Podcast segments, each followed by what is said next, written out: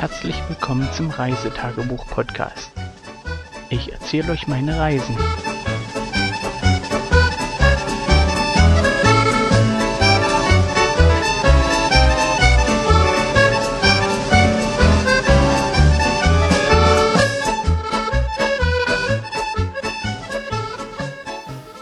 Hallo, guten Morgen, guten Abend, guten Tag, je nachdem, wann ihr hört.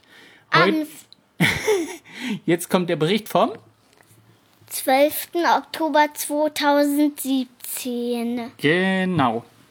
So, heute Morgen hieß es Ausschlafen für alle, weil wir sind ja gestern sau spät nach Hause gekommen und noch später ins Bett.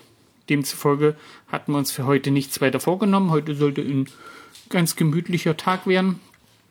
Wir haben dann, ups, wir haben dann lange geschlafen und spät gefrühstückt und ja, haben uns dann heute Morgen, weil es hieß, heute soll schön werden, noch aufgemacht. Heute haben die angesagt, es soll regnen und schön werden und Na, es hat nicht früh. geregnet. Früh sollte es schön werden und nachmittags so.